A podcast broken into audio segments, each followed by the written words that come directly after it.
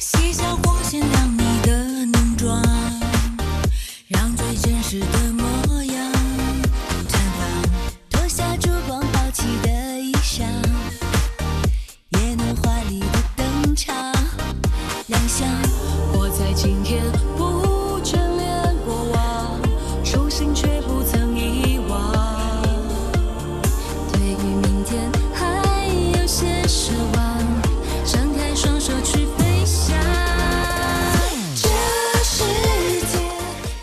北京时间的十二点零七分，这里是正在直播的文艺大家谈，来自中央人民广播电台文艺之声。各位好，我是小东。各位好，我是小昭。如今的电视荧屏上啊，综艺节目啊，都会主打一个类型，比如像主打亲子的《爸爸去哪儿》，或者说主打益智的像《一站到底》啊这种知识储备的，包括主打硬汉的像《真正男子汉》等等。而最近我们关注到了一个已经应该说确切的说播到第三季了，但是改名之后是第二季的一个主打女性深度文化体验类型的节目啊，八月初开播了，就是《我们来了》。这个节目由汪涵和吴秀波担任队长，带领着关之琳、陈妍希、宋茜、蒋欣、唐艺昕、沈梦辰、许吉如，还有于佳、爱华、严思诗等，组成了固定的这个女性深度文化体验组。组了这么个团儿，其中有一些名字可能我们比较熟悉，有那么几个人呢不太熟悉啊，因为这就是一个星宿结合嘛，明星加素人的这样一个节目，目前已经播出了三期了。那么这个节目作为目前的综艺市场当中唯一一档主打女性真人秀的节目，湖南卫视呢把它放在了周五晚间的八点二十分的黄金档播出啊，也足以证明对它的重视和诚意了。节目首播呢成绩还不错，但是同时段收视率最高的综艺节目嗯，啊，但是节目的总体表现呢，依旧是不如上不如上一季季，越来越差啊，因为毕竟已经第三季了嘛，而且离它的前身最早的第一季《偶像来了》相比的话，就差得更远了。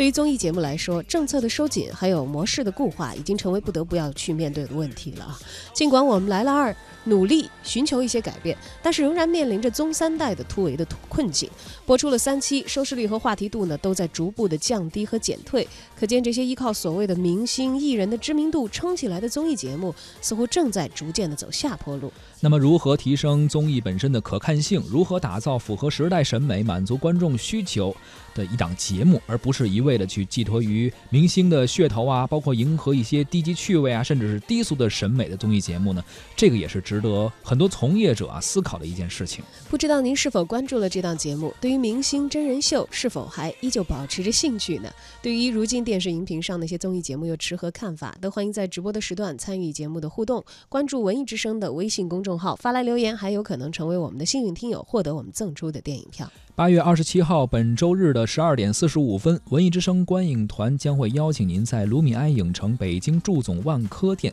包场来观看电影《赛车总动员三》。现在就发送您的姓名加电话加《赛车总动员》到文艺之声的微信公众号抢票报名吧。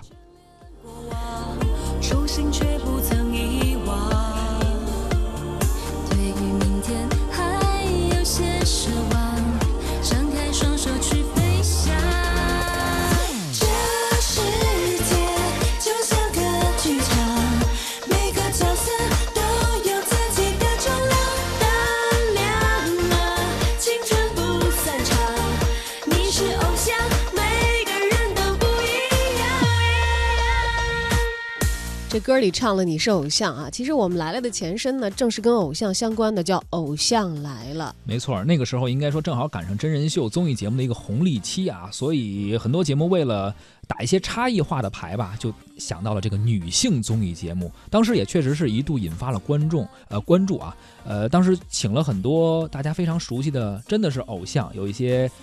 老女神 应该说是啊，哎，我当时对于这个节目的创意，我还替他们捏了一把汗啊。嗯虽然我不是观众，但是我在想，你说把我们记忆当中那些美得不可方物的女神，这个时候请出来，是不是有点儿 怎么说呢？大家都说自古美人如名将，不许人间见白头啊。是当时这是何必呢？咱们印象中那些女神，那当时应该是请了十位女嘉宾，都有谁呢？比如林青霞，这多少女女人我爸那一辈儿，几乎啊所有人的梦中情人吧。对男人中的梦中情人，女人心目中的一个怎么说呢？想成为的一个目标。对，嗯还有朱茵，嗯还有杨钰莹、宁静、蔡少芬啊，到后来的这个赵丽颖、张含韵、古力娜扎，还有欧阳娜娜，是哎也最最主要，他可能当时比较引起话题的，还是像林青霞、朱茵这种经典的啊、嗯，香港、台湾的这个经典女星，她们是负责镇场子的。是啊那么蔡少芬和谢娜呢，是因为综艺感比较强，是负责这个活跃气氛的，曾经一度还是有不错的这个效果，收视率呢也冲上过二点六。很高了。后来呢，这个名字就改了，不能叫偶像什么了，改名叫我们来了。啊，当时推出了第一季《我们来了》，虽然嘉宾人数减少到了八位，但是阵容啊也应该说是相当强的。有谁呢？赵雅芝啊，这个新白娘子传奇哈、这太熟了。刘嘉玲、莫文蔚、谢娜、陈乔恩、江一燕、徐娇，还有奚梦瑶。哎，同样是香港的经典女星赵雅芝和刘嘉玲来坐镇。当时呢，谢娜和陈乔恩等等，他们活跃气氛啊，以及一些话题的指数，应该说也是非常高的。当然了，我们非常容易就可以看得出来，前两季的嘉宾配置啊，还是要讲究这个明星的知名度的。他们这种知名度呢，放在真人秀领域都是数一数二的。是，而到了我们来了二，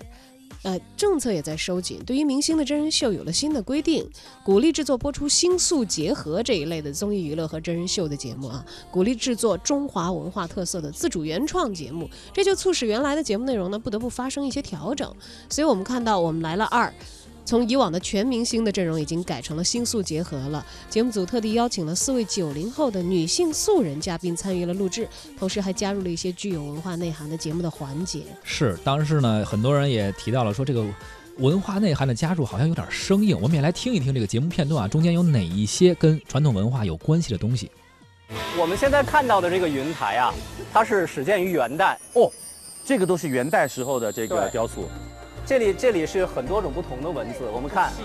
有汉语，然后有这个是西夏文，西夏这边是满文和蒙文，满文的蒙文。然后这边是藏文。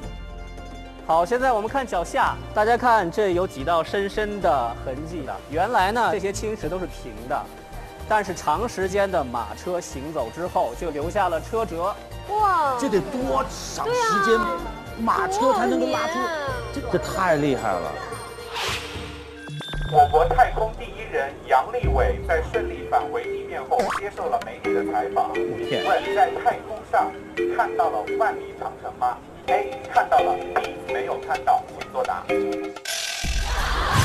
大家想象一下，这里距离八达岭长城的距离只有十五公里，我们都看不到，我们怎么可能从太空上看到地面上的长城呢？那倒不一定，你这个是有山挡住，那个是从上往下看。汪涵老师的意思是心里看到了就是看到了。明长城，东起山海关，西至嘉峪关，是或者不是？到底是还是不是？好像不是。不是长城东起山海关是我们长期以来的一个误解。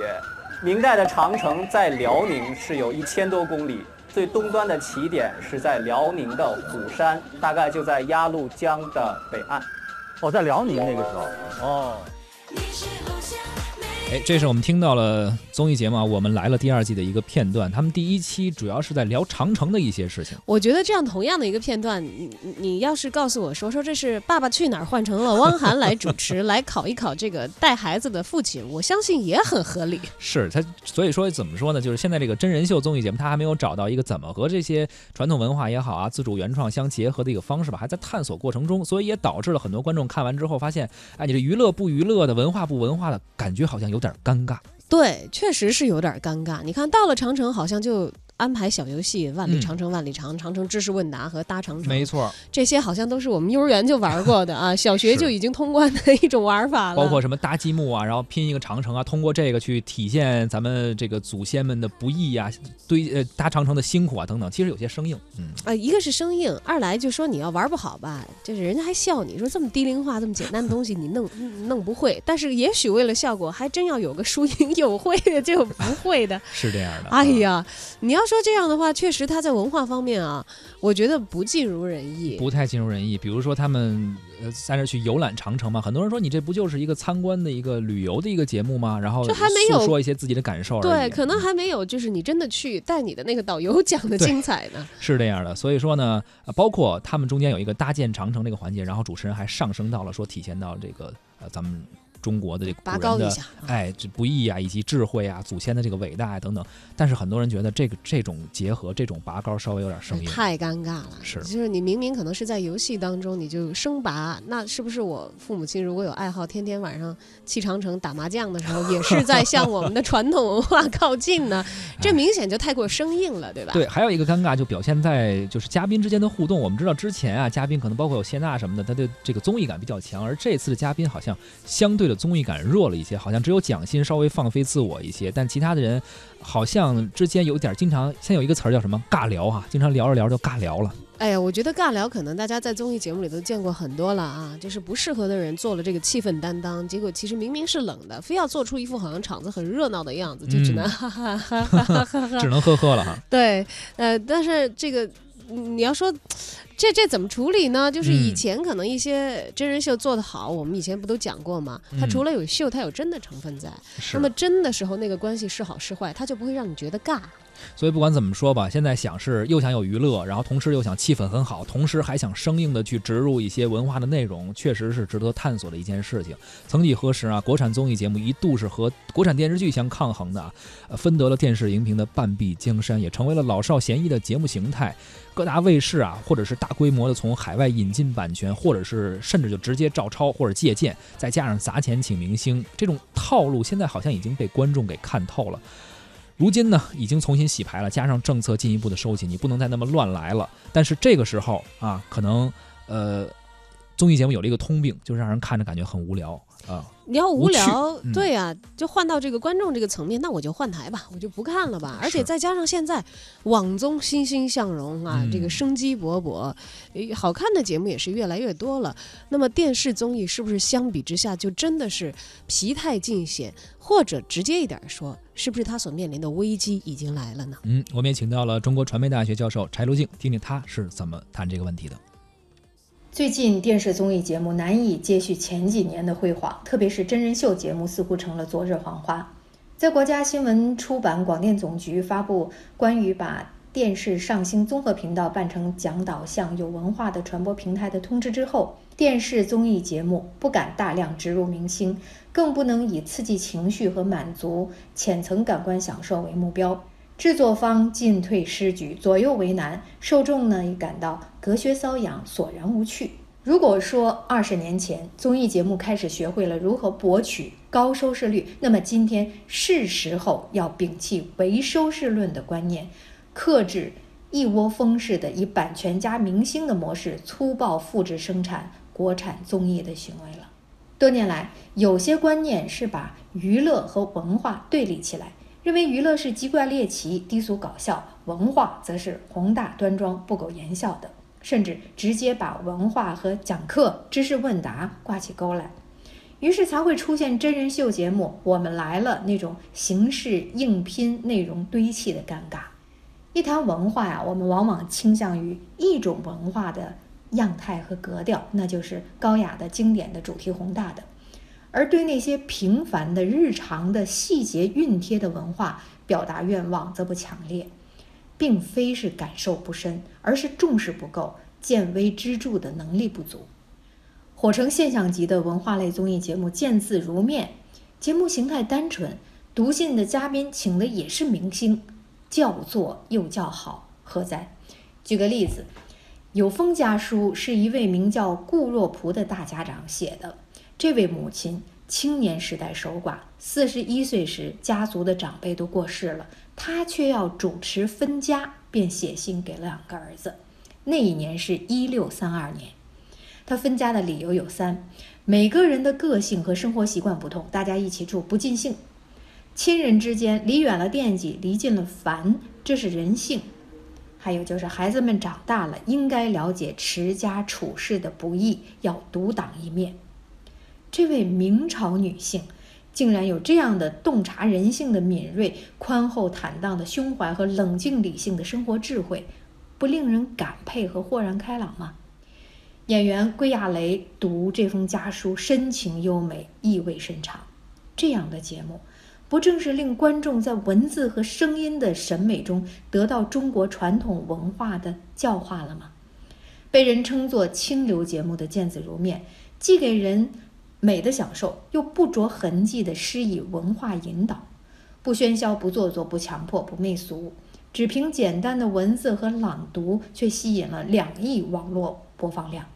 在受众中，百分之七十五的观众是二十九岁以下的观众，二十四岁以下的观众占了百分之四十二。谁说文化类综艺节目不叫座？谁又敢断言文化类节目吸引不了年轻人呢？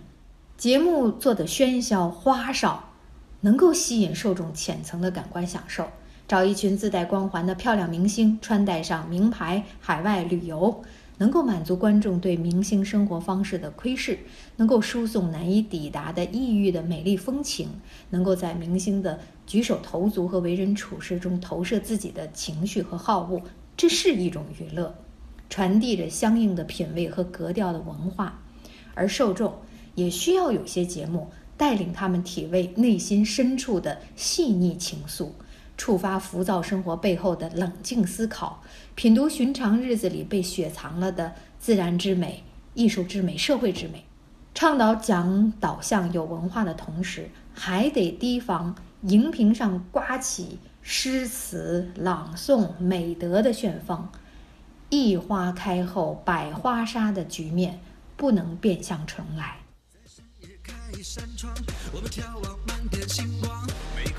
确实像柴老师说的这样啊，就是也不能太过，你也不能最后好像说要加入一些传统文化东西，然后之后各种背诗的节目啊，各种所谓的一些朗诵节目全上来了，也是一种呃过犹不及。对，你要弘扬传统文化，我觉得首先咱们来破破题吧。你看看这“文化”这两个字儿，它除了有文，它还有一个化呀，嗯，关乎人文，你要化成天下，你都不是化，你是。尬，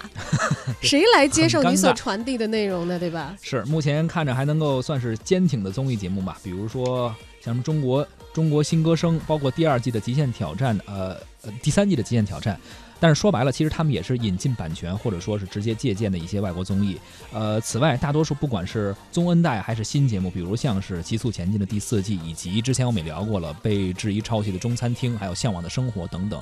呃，包括今天我们聊到的新一季的《我们来了》，虽然说是嘉宾阵容还是非常强大，但是除了有一些可能真正的粉丝啊去看一看，多数的普通观众可能已经失去了兴趣，很多人就遇到了直接就换台了，或者像你刚才说的，直接就我扫一眼看网综好不好了，对啊，现在那么多的爆款，我相信都是这些，呃，我觉得对于自己在看综艺节目这这块有更高审美需求的。一个观众，他们自主的一个选择，哪个好看，哪个我觉得更有营养，我去选哪个嘛，大家都很自由。而《新京报》呢，也曾经发表如下的评论，说观众可能首先对这类节目的形态啊，已经产生了疲劳了。音乐综艺类的选秀和明星 PK 的模式，户外挑战当中的花样秀明星人设的模式等等等等，套路已经全部都被大家看熟了。版权和明星成为了一档综艺节目成功与否的唯一核心因素。在这样赤裸又直接的流量逻辑之下，催生了各大卫视相互抢版权、抢明星的恶性竞争的逻辑。而节目本身制作成本呢，被一再的压缩，更不用提本土节目的创新能力了。没错，做文化节目啊，确实本身就不容易，而且呢，还要结合着娱乐性和文化性相相去结合、相去匹配的去做一个节目，就更不容易了。呃，何况说我们来了二啊，还将这个录制地点选在了户外，这个节目呢，确实是带来了更大的压力和挑战。在成功案例几乎为零的情况下啊，这档节目确实也是经历了很多质疑声吧，这也是为新的探索而必须付出的一个代价吧。就像他们在做的这个。呃，一个游戏一样，砌长城，长城 也是一砖一瓦砌起来的，不可能是一一夜之间就能够盖成的。呃，当你想探索一个新的模式，想把娱乐和文化之美相结合的时候，肯定要经历一个漫长的一个探索的过程，试错的环节肯定也是有的。嗯，最初看到说是有综艺节目把这个关心的重点放到女性本身啊，但是我在想，咱们东方有内涵的女性，美丽的女性。能够了解和诠释中国文化的女性，我相信她一定是美的，她身上的美也是值得挖掘，是有深度的。能不能够我们把这个综艺娱乐的形式发挥出来，真正去指向这些有价值、有深度、有文化的东西，把这种内在的美给体现出来呢？我觉得如果这一点做到了，也许目前所面临的一些问题的尴尬也就自然的化解了。